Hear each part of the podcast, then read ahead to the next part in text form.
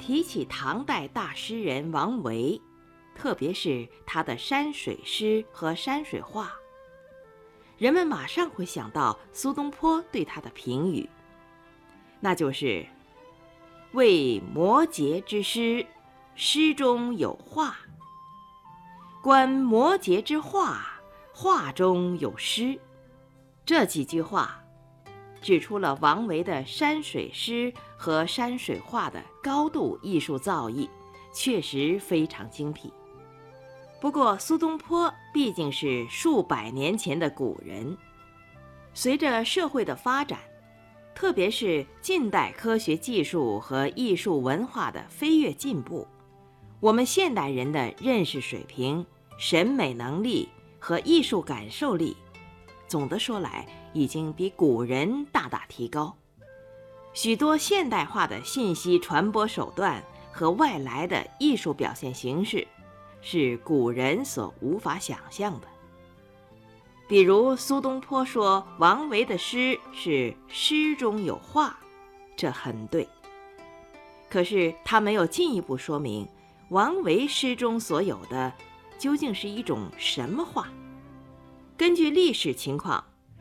我们推断苏东坡的意思，不外是说王维的山水诗讲究布局构图，意匠精英，就像一阵阵青绿山水似的。虽然是诗，却充满了画的意境，这自然也是对的。可是我们却还可以补充说，王维的山水诗。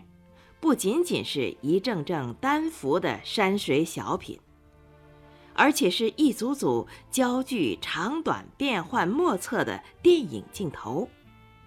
也就是说，那是一组组连贯的活动画面。不但如此，那仿佛还是一组组配上了绝妙音乐的电影镜头。我想，这样的感受。是宋人东坡先生所不可能有的。下面，让我们以王维《辋川集》中的两篇作品为例，来具体的阐发一下这种艺术感受。这两首诗，一首题为《鹿柴》，一首题为《木兰寨》。寨，就是木柴的柴，在这里读作寨。古时候。把竹篱、木栅之类称作寨。鹿寨和木兰寨，都是王维《辋川别墅》中的地名。这两首诗就是分别描绘这两个地方的景致的。先看鹿寨。这首诗全文如下：空山不见人，但闻人语响。返影入深林，复照青苔上。展现在我们面前的，首先是一个全景镜头。远远的，是一座长满古木和藤萝的深山，一片浓郁的苍翠几乎占据了整个画面。画面上没有一点声响，既没有山鸟的鸣叫。也没有小溪的争从，可以说静谧到了极点。为了突出这种寂静感，诗人在首句用了一个“空”字来形容这座山。是的，这是一座空山，一座空旷沉寂、仿佛没有一个活物的深山。镜头缓缓推移，山体。和山间林木的轮廓渐渐清晰起来。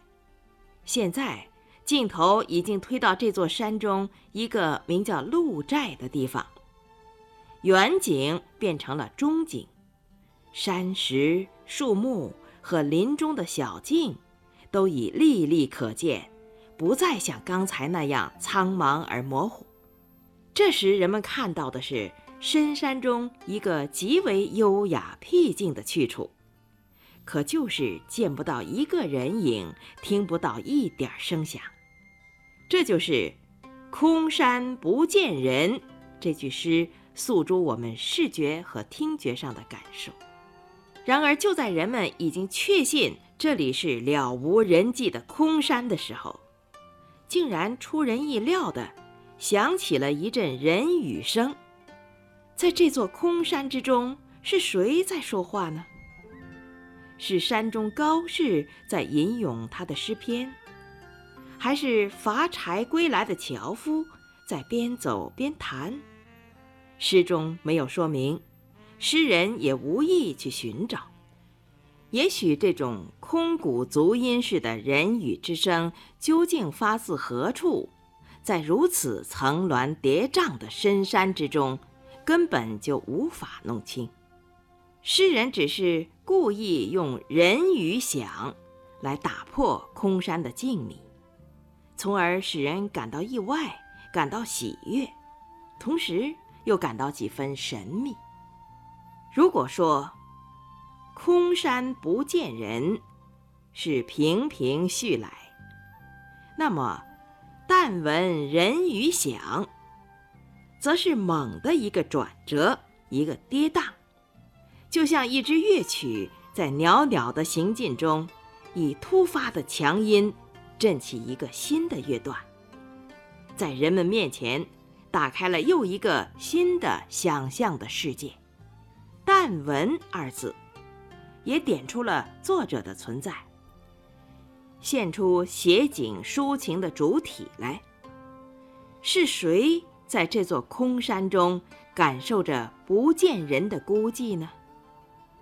又是谁听到了人语响，而无意去寻觅人的踪迹呢？就是自称中岁颇好道和万事不关心的诗人王维。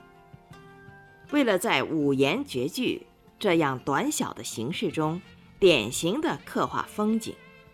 并且透过这种刻画揭示作者的心灵。《鹿柴》这首诗的后半部分，画面紧随着诗人的脚步行进。我们看到，诗人虽然听到了人语响，但是他并没有循声而去，而是相反，一步步地走向了更加幽深浓密的树林。这就很富有象征意味的，显示出他厌弃俗世的喧嚣纷争，而渴望独善其身、追求内心平静的出世倾向。我们不难想象，当诗人一脚跨进了古木参天的树林，他定会感到光线陡地暗了下来。刚才写空山。突出了一个“静”字，而今进入浓密的树林，又加上了一个“暗”字，宁静再加上幽暗，情调显然是越来越低沉了。读者通过画面体味诗人的心情，虽然并不具体的知道他为了什么缘故而如此，但是却可以想象到他内心。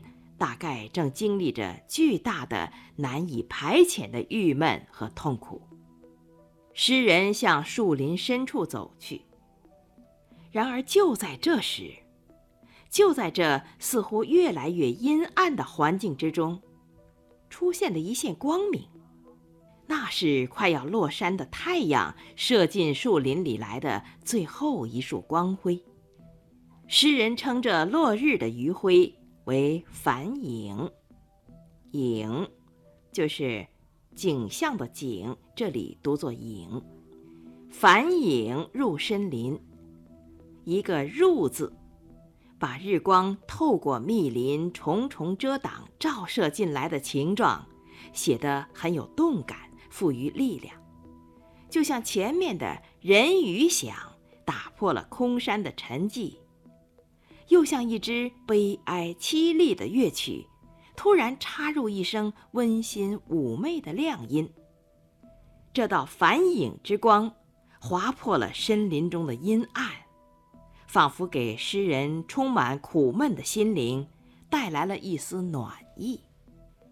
一位瑞士哲学家说得好：“一片自然风景，就是一种心情。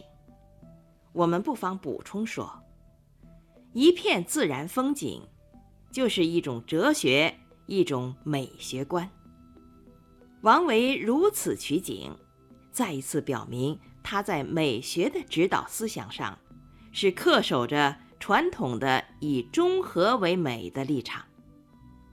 他总是不肯把一种境界推到极端，不愿给人渲染过分之感。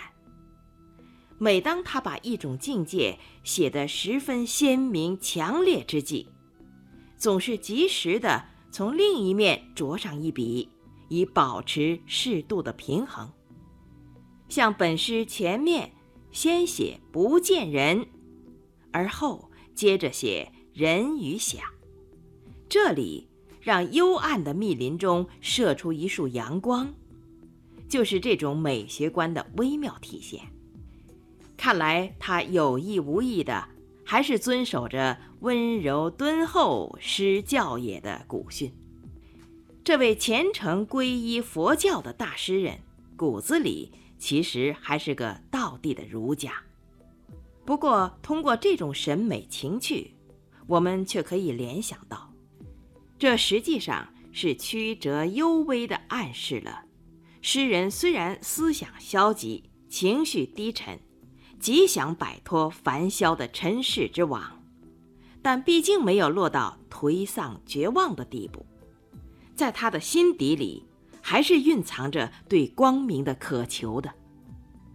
这首诗的结句是“复照青苔上”，返影入深林，复照青苔上，写的是落日的余晖。在森林中被七折八扣地消减着，到头来终于散成了块块光斑，静静地落在树干和地面的那些青苔之上。斑驳的青苔和斑驳的光斑相映成趣，而这些光斑只是短暂的存在，不一会儿，等它们消失之后，不但青苔无从显现。就连整个树林，也将很快地消融在无边夜色之中。因此，那最后一线光明，那迅速消逝着的亮点，与其说给人以希望，不如说使人更感伤情和怅惘。现在把这首诗再读一遍：空山不见人。但闻人语响，返影入深林，复照青苔上。